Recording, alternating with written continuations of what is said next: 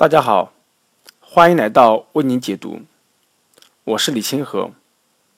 今天，让我们共同继续来学习一课经济学的第十六课：政府应该稳定物价吗？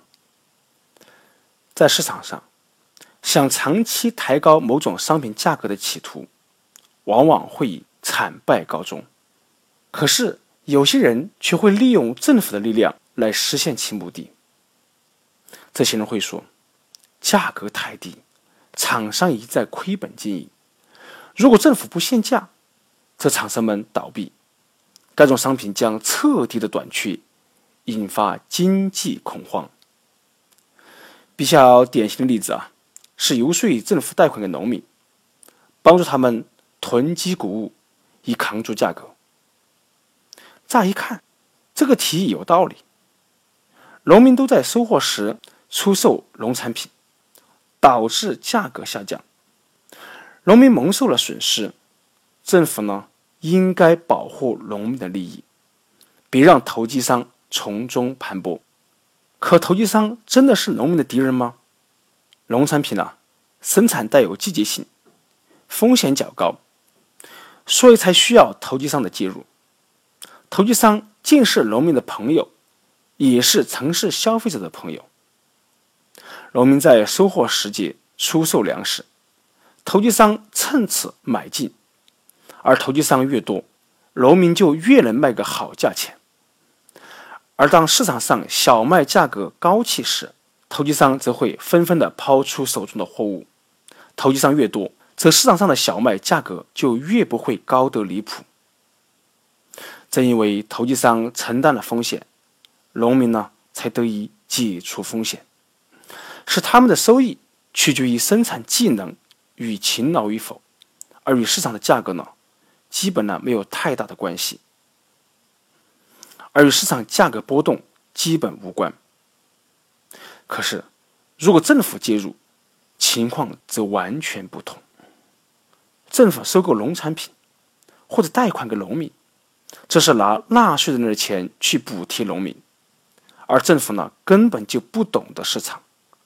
往往开出更高的价格，固然刺激了农民提高产量，可结果是，政府的仓中总是堆满过多的谷物，这又让政府吃不消，只好呢采取限产限购政策，只收购农民部分的农产品，或者呢让农户们减少生产，这就是人为的制造了短缺，物价是稳定的，生产却遭到了破坏。主张限产的人辩解说，在市场经济下也会发生减产啊，这是在搅浑水。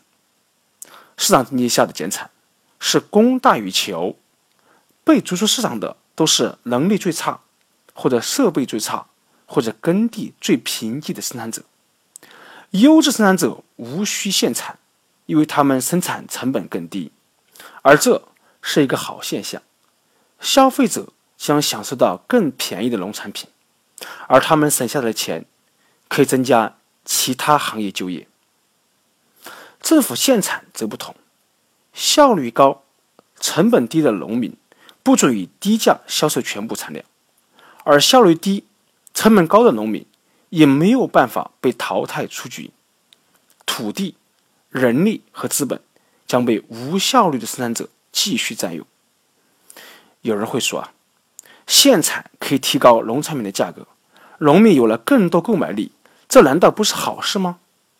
但是别忘了，农民增加的购买力是从城市消费者那里转移过来的，农民获得多少购买力，纳税人就会损失多少购买力，且因可以不劳而获，这从事生产的人呢会越来越少，生产将会被破坏。那么，强制抬高某种农产品的价格？不限产行不行呢？肯定不行，因为价格过高的农产品卖不出去，市场呢将崩溃，而控制范围外的农民会拼命增加产量。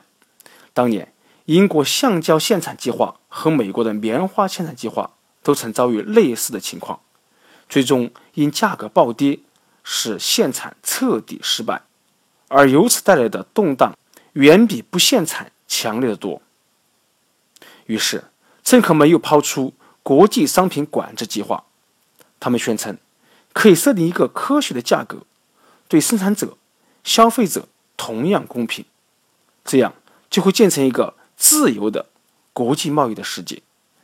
其实，他们许诺的自由中，排除了百姓自由买卖或者借贷、自由议价、自由决定产量、自由支配自己的资本和财物。结果却是，将由官僚替大家来决定这些事情。如此以往，则人民的生活水平与自由注定每况愈下。这是我们跟大家共同来学习的一课经济学的第十六课：政府应该稳定物价吗？谢谢大家的收听。